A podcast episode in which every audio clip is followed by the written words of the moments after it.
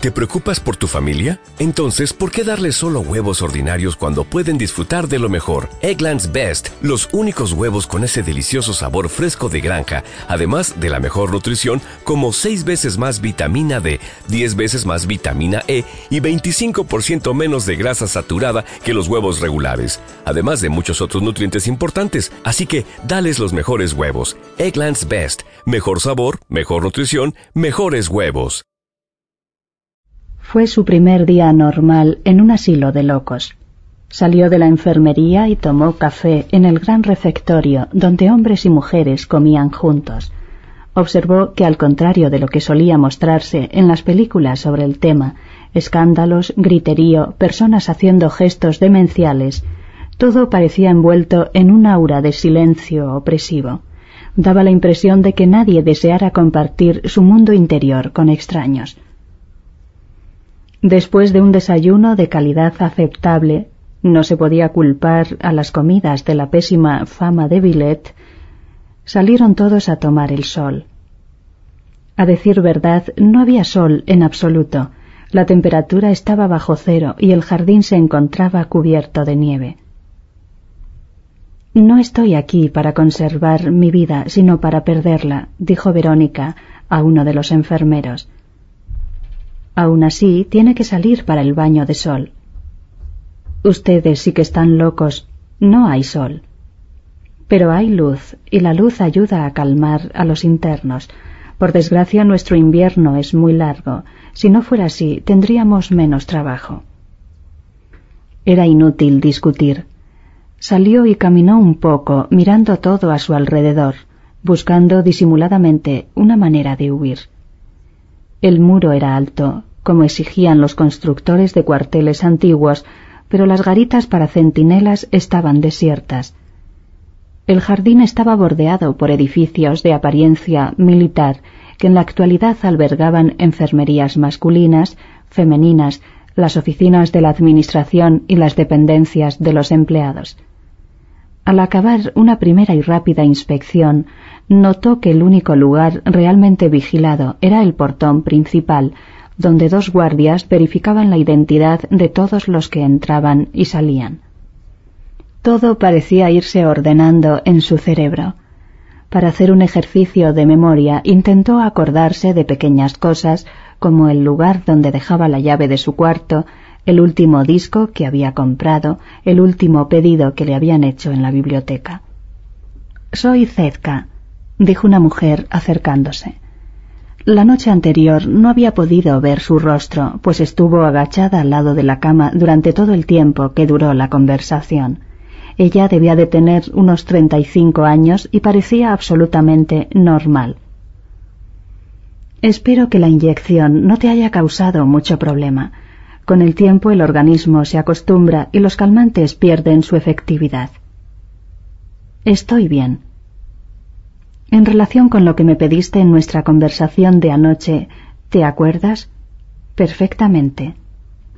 Zedka la tomó del brazo y comenzaron a caminar juntas por entre los muchos árboles sin hojas del patio. Más allá de los muros se podían vislumbrar las montañas ocultas tras las nubes. Hace frío, pero es una bonita mañana, dijo Zedka. Es curioso, pero mi depresión nunca aparecía en días como este, nublados, grises, fríos. Cuando el tiempo estaba así, yo sentía que la naturaleza estaba de acuerdo conmigo, mostraba mi alma.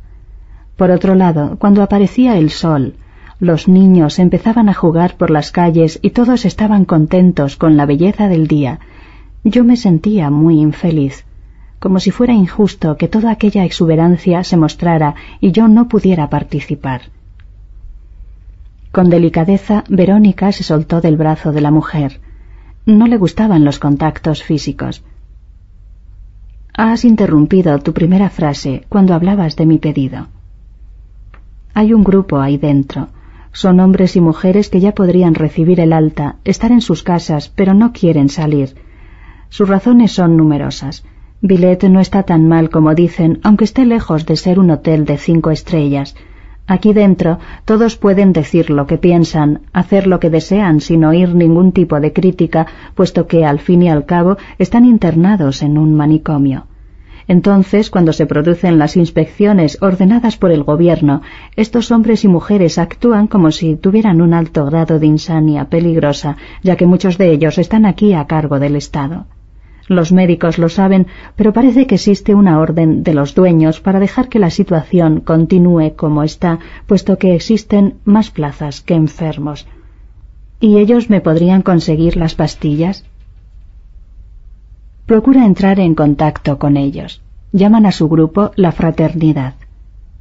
Zetka señaló a una mujer de cabellos blancos que charlaba animadamente con otras mujeres más jóvenes. Se llama Mary y es de la fraternidad. Pregúntale a ella. Verónica intentó dirigirse hacia ella, pero Zezka la detuvo. Ahora no, se está divirtiendo.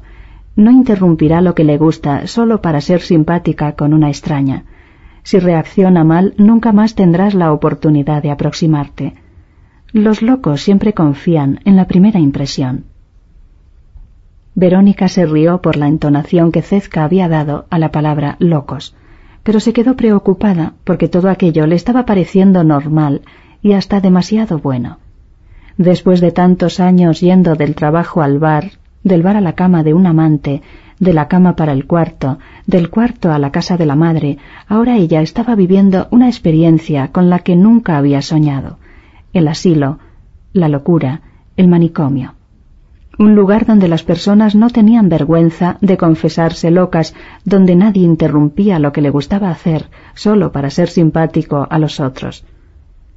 Empezó a dudar de si Zezka estaría hablando en serio o sería solo una forma que los enfermos mentales adoptan para fingir que viven en un mundo mejor que los otros. Pero qué importancia tenía eso. Estaba viviendo algo interesante, diferente, jamás esperado. Imagínense un lugar donde las personas se fingen locas para hacer exactamente lo que quieren. En ese mismo instante a Verónica le dio un vuelco el corazón. Las palabras del médico volvieron inmediatamente a su pensamiento y ella se asustó. Quiero caminar sola, le comunicó a Zedka. A fin de cuentas, ella también era una loca y no tenía por qué estar queriendo agradar a nadie. La mujer se alejó y Verónica se quedó contemplando las montañas tras los muros de Villet. Una leve voluntad de vivir pareció surgir, pero Verónica la apartó de su mente con determinación. Tengo que conseguir pronto los comprimidos. Reflexionó sobre su situación allí, que estaba lejos de ser la ideal, aunque le brindaran la posibilidad de vivir todas las locuras que le vinieran en gana, no sabría qué hacer. Nunca había padecido locura alguna. Después de permanecer algún tiempo en el jardín, volvieron al refectorio y comieron. Luego los enfermeros acompañaron a hombres y mujeres hasta una gigantesca sala de estar con ambientes diversos, mesas, sillas, sofás, un piano, una televisión y amplias ventanas desde donde se podía contemplar el cielo gris y las nubes bajas, Ninguna de ellas tenía rejas porque la sala comunicaba con el jardín. Las puertas estaban cerradas por causa del frío, pero bastaba girar la manija y se podía salir para caminar de nuevo entre los árboles. La mayor parte de los internos se instalaron frente al televisor. Otros se quedaron mirando el vacío. Algunos conversaban en voz baja consigo mismos, pero ¿quién no ha hecho eso en algún momento de su vida? Verónica observó que la mujer más vieja, Mary, estaba ahora junto a un grupo mayor en una de las esquinas de la gigantesca sala. Algunos de los internos paseaban por allí cerca y Verónica los imitó. Quería escuchar lo que hablaban. Procuró disimular al máximo sus intenciones, pero cuando se acercó todos se callaron y la miraron. ¿Qué es lo que quiere? preguntó un señor anciano, que parecía ser el líder de la fraternidad, si es que el tal grupo realmente existía y Zezka no estaba más loca de lo que aparentaba. Nada, solo estaba pasando.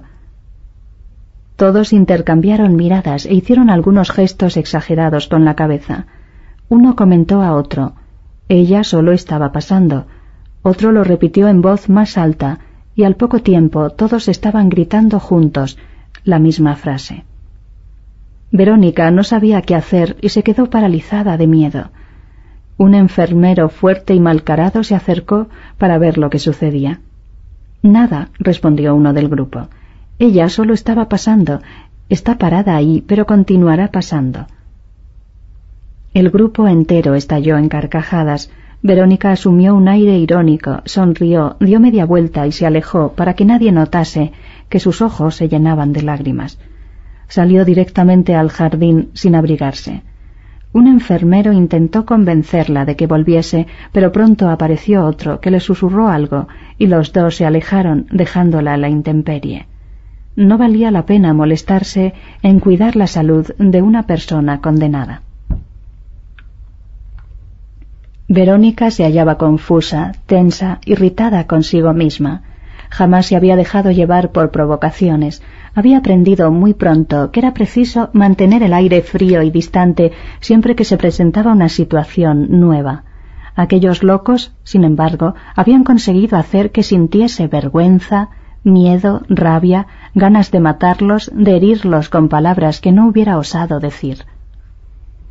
Quizás las pastillas o el tratamiento para arrancarla del estado de coma la hubiesen transformado en una mujer frágil, incapaz de reaccionar por sí misma.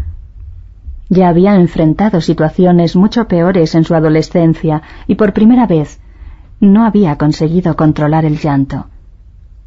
Necesitaba volver a ser quien era, saber reaccionar con prestancia, fingir que las ofensas nunca la herían, pues ella era superior a todos. ¿Quién de aquel grupo hubiera tenido el coraje de desear la muerte? ¿Quiénes de aquellas personas podían querer enseñarle algo sobre la vida si estaban todas escondidas tras los muros de Villet? Nunca dependería para nada de su ayuda, aunque tuviera que esperar cinco o seis días para morir. Un día ya pasó. Quedan apenas cuatro o cinco. Anduvo un poco, dejando que el frío intenso entrase en su cuerpo y calmara la sangre que circulaba deprisa, el corazón que latía demasiado rápido.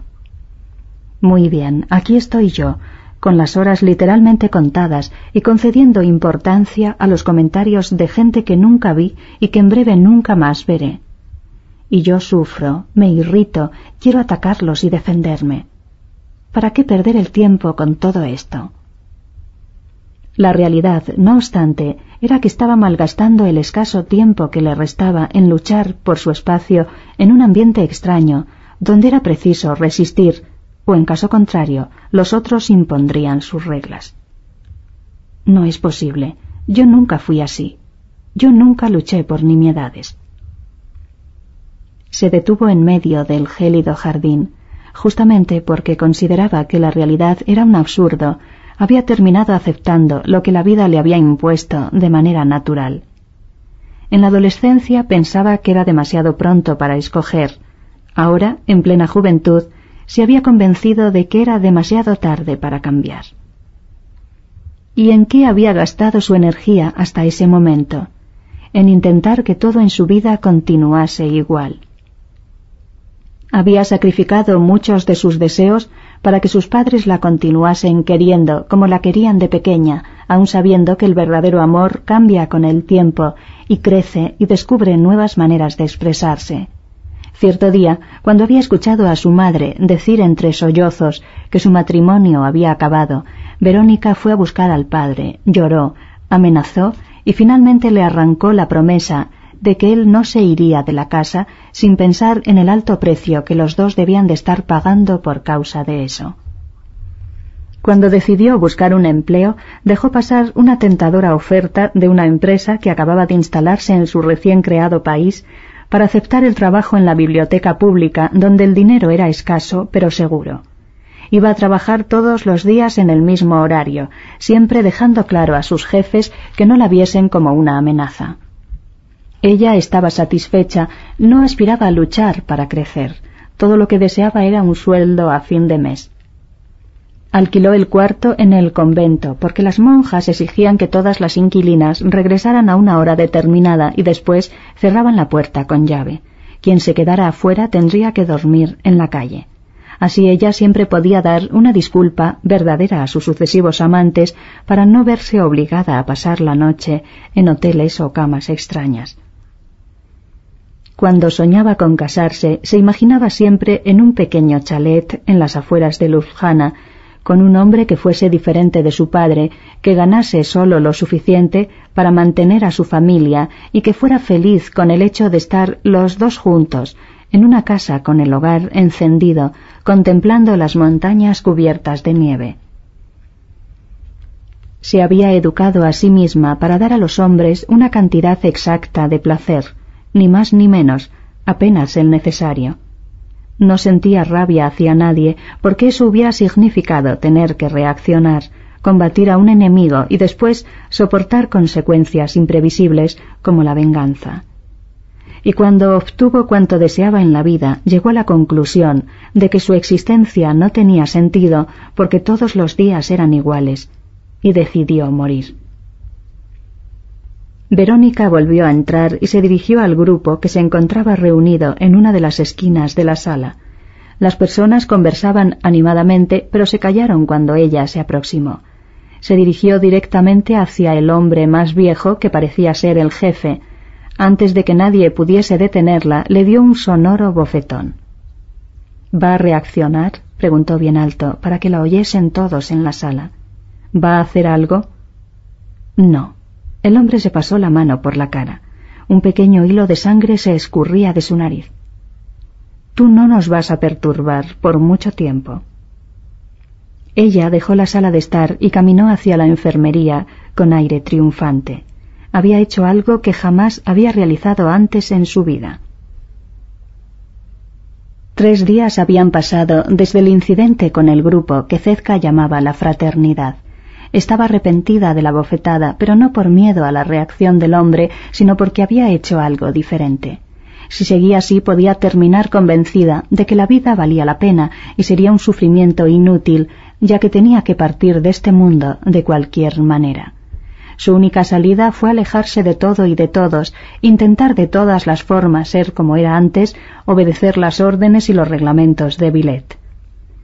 Se adaptó a la rutina impuesta por la clínica levantarse temprano, desayuno, paseo por el jardín, almuerzo, sala de estar, nuevo paseo por el jardín, cena, televisión y cama.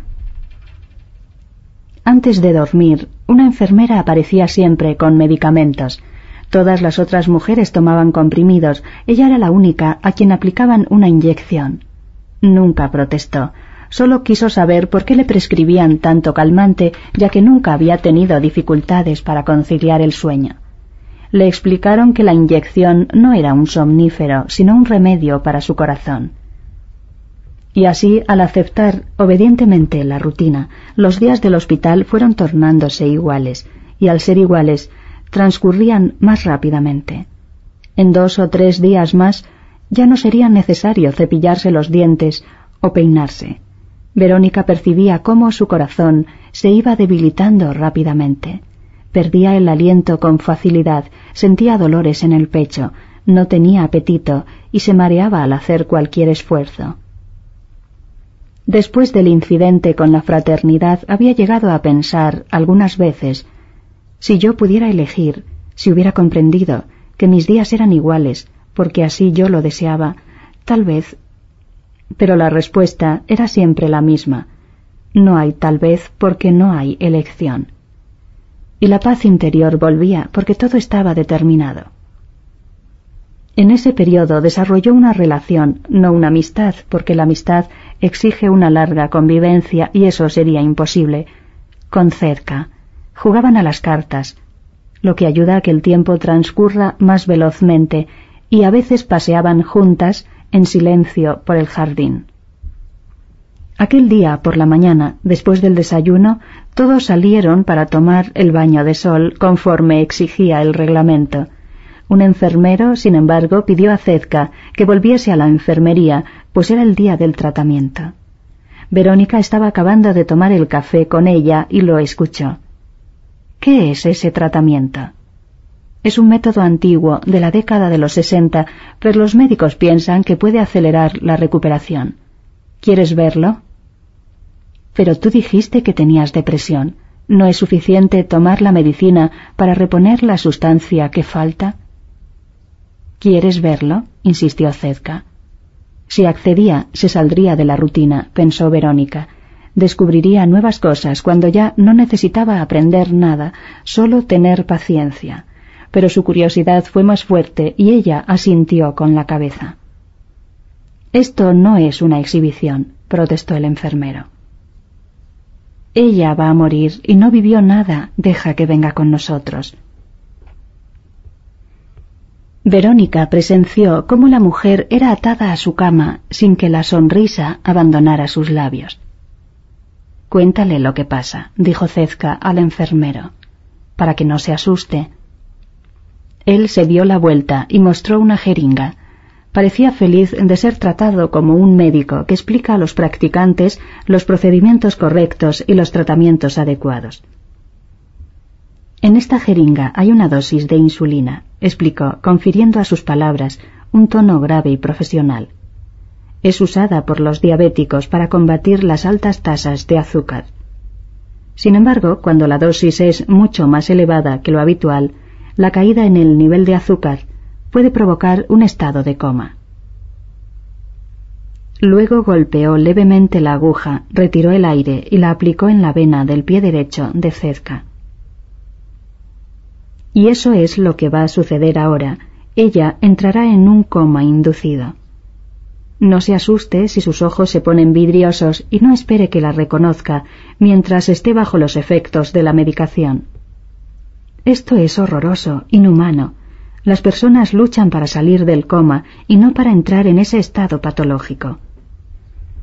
Las personas luchan para vivir y no para suicidarse, respondió el enfermero, pero Verónica ignoró la invectiva. Y el estado de coma deja al organismo en reposo. Sus funciones son drásticamente reducidas y la tensión existente desaparece. Mientras hablaba, inyectaba el líquido y los ojos de Cezca iban perdiendo brillo. Quédate tranquila, le decía Verónica a Cezca. Tú eres absolutamente normal. La historia que me contaste sobre el rey. No pierda el tiempo, ella ya no la puede oír. La mujer acostada en la cama, que minutos antes parecía lúcida y llena de vida, ahora tenía los ojos fijos en un punto indeterminado y un líquido espumoso salía de su boca. ¿Qué es lo que ha hecho? gritó al enfermero. Mi deber. Verónica empezó a llamar a Cezca, a gritar, amenazar con denunciarlo a la policía, a los periódicos, a las organizaciones defensoras de los derechos humanos. Calma, hasta en un sanatorio es preciso respetar algunas reglas. Ella vio que el hombre hablaba en serio y tuvo miedo, pero como no tenía nada que perder, continuó gritando. Desde donde estaba, Cezca podía ver la enfermería con todas las camas vacías, excepto una, donde reposaba su cuerpo inmovilizado, con una joven contemplándolo, espantada. La joven ignoraba que las funciones biológicas de aquella persona que yacía en la cama aún continuaban su curso normal y que el alma de Cezca se hallaba en el aire, casi tocando el techo, experimentando una profunda paz. Cezca estaba haciendo un viaje astral, algo que le había resultado una sorpresa durante el primer shock insulínico. No lo había comentado con nadie. Se hallaba allí solo para superar la depresión y tenía la intención de dejar aquel lugar para siempre en cuanto sus condiciones se lo permitieran. Si empezara a explicar que había salido del cuerpo, pensarían que estaba más loca que antes de entrar en Billet. No obstante, en cuanto volvió a su cuerpo, comenzó a documentarse acerca de aquellos dos temas, el shock insulínico y la extraña sensación de flotar en el espacio. No encontró gran información sobre el tratamiento. Se había empezado a aplicar alrededor de 1930, pero con el tiempo fue cesando su práctica en los hospitales psiquiátricos por la posibilidad de causar daños irreversibles en el paciente.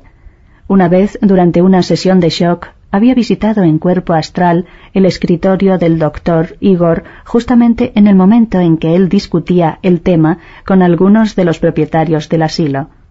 Es un crimen, decía él. Pero es más barato y más rápido, había respondido uno de los accionistas. Además, ¿quién se interesa por los derechos de un loco? Nadie reclamará nada. Aun así, algunos médicos seguían considerándolo como una forma rápida de tratar la depresión.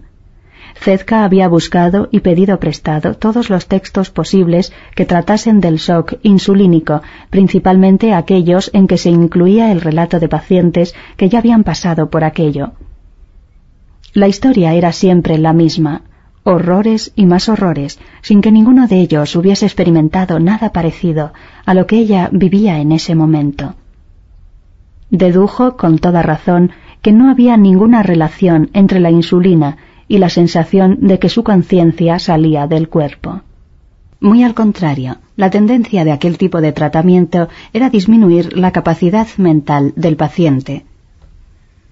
Comenzó a investigar sobre la existencia del alma, leyó algunos libros de ocultismo, hasta que un día terminó encontrando una vasta literatura que describía exactamente lo que ella experimentaba.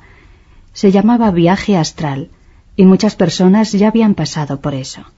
Algunas decidieron escribir lo que habían sentido y otras llegaron incluso a desarrollar técnicas para lograr que el espíritu se ausentara del cuerpo. Zedka ahora conocía estas técnicas de memoria y las utilizaba todas las noches para trasladarse al lugar de su elección. Los relatos de las experiencias y visiones eran variados, pero todos tenían algunos puntos en común.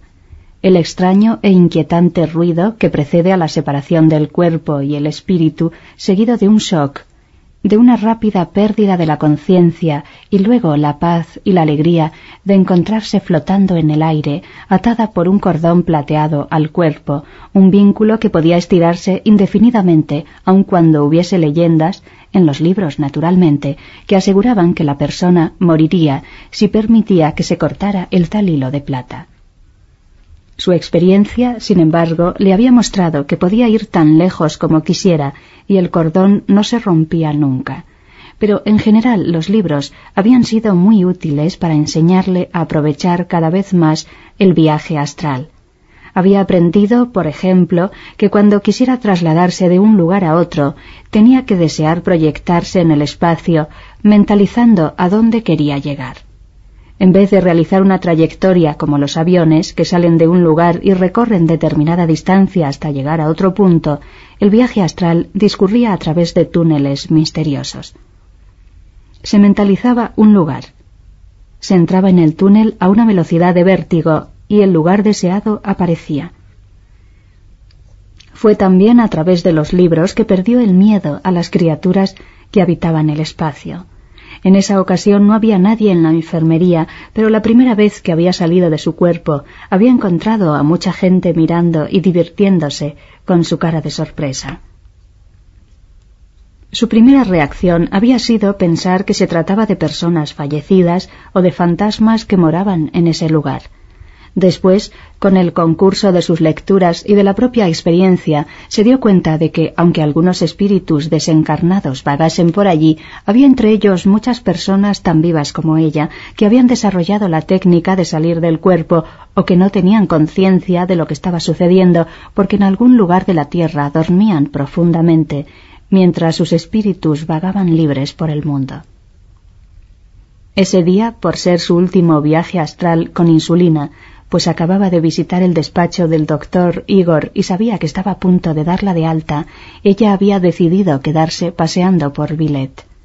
Desde el momento en que cruzase la puerta de salida, no pensaba volver nunca más, ni siquiera en espíritu, y quería despedirse en ese momento. Despedirse. Esta era la parte más difícil. Una vez en el manicomio, la persona se acostumbra a la libertad que existe en el mundo de la locura y termina viciada. Ya no tiene que asumir responsabilidades, luchar por el pan de cada día, cuidar de cosas que son repetitivas y aburridas. Puede quedarse horas contemplando un cuadro o haciendo los dibujos más absurdos que quepa imaginarse. Todo se le tolera porque al fin y al cabo se trata de un enfermo mental. Como la propia Cezca había tenido ocasión de verificar, la mayor parte de los pacientes experimentan una gran mejoría en cuanto son internados, ya no necesitan estar escondiendo sus síntomas y el ambiente familiar los ayuda a aceptar sus propias neurosis y psicosis. Al comienzo, Cezca había quedado fascinada por Villet. y hasta llegó a pensar en ingresar en la fraternidad cuando estuviese curada. Pero fue consciente de que con un poco de buen criterio podía continuar realizando en el mundo exterior todo lo que le gustaría hacer, mientras afrontaba los desafíos de la vida diaria.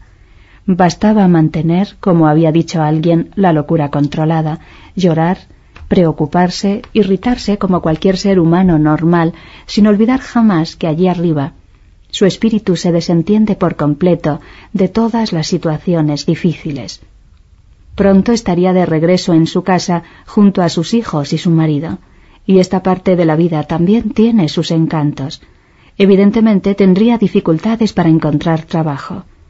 En una ciudad pequeña como el Julhana, las noticias corren con rapidez, y su internamiento en Billet era ya sabido por mucha gente pero su marido ganaba lo suficiente como para proveer el sustento de la familia y ella podría aprovechar el tiempo libre para continuar realizando sus viajes astrales sin la peligrosa acción de la insulina. Solo había una cosa que no quería volver a sentir nunca más, el motivo que la había traído a Billet. La depresión. Los médicos aseguraban que una sustancia recién descubierta, la serotonina, era una de las responsables del estado del espíritu del ser humano. La carencia de serotonina interfería en la capacidad de concentrarse en el trabajo, dormir, comer y disfrutar de los momentos agradables de la vida. Cuando esta sustancia estaba completamente ausente, la persona sentía desesperanza, pesimismo, sensación de inutilidad, cansancio exagerado, ansiedad, dificultad para tomar decisiones, y terminaba sumergiéndose en una tristeza permanente que la conducía a la apatía completa o al suicidio.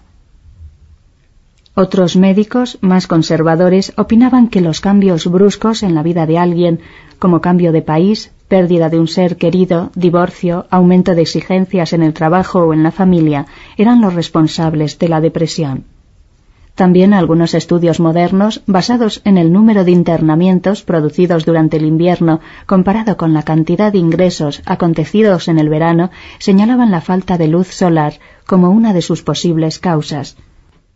¿No se merece tu familia lo mejor? Entonces, ¿por qué no los mejores huevos? Ahora, Egglands Best están disponibles en deliciosas opciones. Huevos clásicos, de gallina libre de jaula y orgánicos de Egglands, que ofrecen un sabor más delicioso y fresco de granja que le encantará a tu familia. En comparación con los huevos ordinarios, Egglands Best contiene la mejor nutrición como 6 veces más vitamina D, 10 veces más vitamina E y el doble de omega 3 y B12. Solo Egglands Best. Mejor sabor, mejor nutrición, mejores huevos. Visita egglandsbest.com para más información.